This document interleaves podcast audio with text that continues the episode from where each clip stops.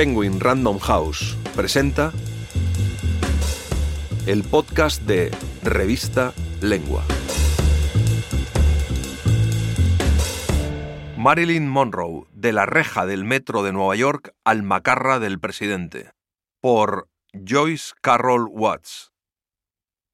Fragmento del audiolibro de Blonde, narrado por Karin Zavala.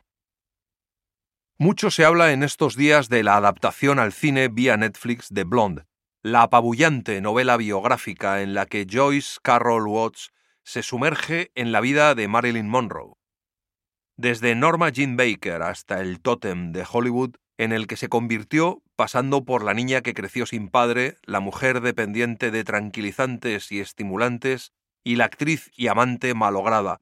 La obra de Carol Watts refleja conflictos, temores y pasiones de un mito.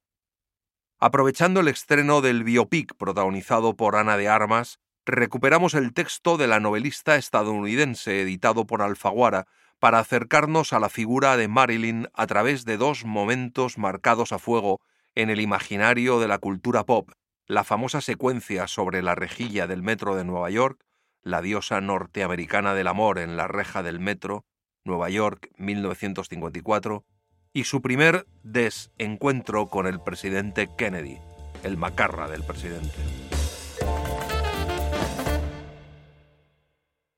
La diosa norteamericana del amor en la reja del metro. Nueva York, 1954. ¡Ah! Una joven de cuerpo esplendoroso en lo mejor de su belleza física. Un vestido marfil de tirantes y sin espalda que le recoge los pechos en blandos y ondulados pliegues del tejido. Está de pie encima de un respiradero del metro de Nueva York, con las piernas abiertas y sin medias. La rubia cabeza cae extasiada hacia atrás, mientras una ráfaga de aire le levanta la deslumbrante falda, poniendo al descubierto las blancas bragas de algodón. Algodón blanco. El vestido de crepé flota, es vaporoso como la magia. El vestido es magia. Sin el vestido, la joven sería carne de hembra, cruda y desnuda. Ella no piensa esas cosas. Ella no. Ella es una joven estadounidense, sana y limpia como una bandita. Nunca había tenido ningún pensamiento sucio o pesimista. Nunca había tenido ningún pensamiento melancólico. Nunca había tenido ningún pensamiento violento. Nunca había tenido ningún pensamiento desesperado. Nunca había tenido ningún pensamiento antiamericano. Con aquel vestido fino como el papel de seda, es una enfermera de tiernas manos, una enfermera de boca exquisita, muslos macizos, pechos generosos, ligeros pliegues de grasa infantil en las axilas. Ríe y chilla como una quinceañera mientras otra ráfaga le levanta la falda. Los hombros, los brazos, los pechos son de mujer madura, pero la cara es infantil. Tiritando en pleno verano neoyorquino, mientras el vapor del metro le levanta la falda como la respiración acelerada de un amante. ¡Ah! ¡Ah! Es medianoche en Manhattan, Lexington Avenue a la altura de la calle 51. Sin embargo, las blanquísimas luces emanan el calor de mediodía. La diosa del amor ha estado de aquel modo, con las piernas abiertas, con unos zapatos de tacón tan alto y tan apretados que le han deformado los meñiques de los pies durante horas. Ha chillado y gritado y la boca le duele. En la nuca se le está formando una mancha de oscuridad, como de agua negra. El cuero cabelludo y el pubis le pican a causa del agua oxigenada que se puso por la mañana. La chica sin nombre. La chica de la reja del metro. La chica de sus sueños. Son las tres menos veinte de la madrugada y la luz cegadoramente blanca de los focos cae sobre ella. Solo sobre ella. Chillidos rubios, risa rubia, Venus rubia, insomnio rubio, rubias y afeitadas piernas abiertas y manos rubias que aletean en un vano esfuerzo por impedir que la falda se le suba y revele las blancas bragas de algodón de chica estadounidense y la sombra, solo la sombra, del vello teñido. Ah. ahora se rodea con los brazos por debajo de los generosos pechos. Sus párpados aletean. Es evidente que tiene el pubis limpio. No es una chica sucia, nada extranjero ni exótico. Es un tajo estadounidense en la carne. Aquel vacío, garantizado. La han mondado y deshuesado hasta dejarla limpia. No quedan cicatrices que estropeen el placer, ni ningún olor sobre todo ningún olor. La chica sin nombre, la chica sin ningún recuerdo. No ha vivido mucho y vivirá poco.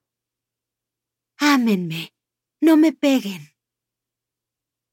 En el límite de las humeantes luces blancas, como en el límite de la civilización, hay una muchedumbre, sobre todo de hombres, una muchedumbre de elefantes solitarios, inquietos y excitados, y que se mantienen detrás de los cordones de la policía, ya que el rodaje comenzó a las diez y media de la noche. El tráfico se ha desviado y cualquiera pensaría que allí hay algo oficial. ¿O están filmando una película? ¿Marilyn Monroe? Y allí, con los demás hombres, anónimo como ellos, está el ex deportista, el marido, mirando como los demás mirones inquietos y excitados, hombres por los que pasa masificado el deseo sexual, como una ola por la superficie del agua. Hay un espíritu ardiente, hay un espíritu irritado, hay un espíritu agresivo, hay un espíritu de coger, rasgar y meterla. Hay un espíritu festivo, un espíritu de celebración. Todos han estado bebiendo. Él, el marido, forma parte del paquete. Su cerebro arde, su verga arde, con lentas llamas azules de ira, sabiendo que la hembra lo tocará, besará y acariciará con aquellos dedos. Voz suave, cálida, culpable. Ay, papá, caray, siento haberte hecho esperar tanto. ¿Por qué no me esperaste en el hotel, cielos? ¿Por qué no? hasta que las luces blancas se apagan. Los hombres sin rostro se van, y como en un salto en la acción de una película, están solos en las habitaciones del Waldorf Astoria, con trémulas arañas en el techo y la intimidad garantizada, y ella no quiere ceder a sus súplicas. La misma respiración infantil, los ojos de muñeca brillantes de miedo. No, no, papá, Entiéndelo, estoy trabajando. Mañana. Todos se darán cuenta, sí. Pero sus manos, las manos del marido, saltan hacia adelante. Las dos manos, los dos puños. Son manos grandes, manos de deportista, manos con mucha práctica, manos con una fina capa de vello en el dorso. Porque ella se resiste, lo desafía esconde la cara ante la injusticia de los puñetazos. ¡Puta! ¿Estás orgullosa? Enseñar la raja de aquella manera en la calle. ¡Mi mujer! Y lanzó a la chica sin nombre contra la pared forrada de seda, con el impulso del último puñetazo, dulce como una carrera de béisbol. Si quieres leer este y otros artículos, entra en revistalengua.com.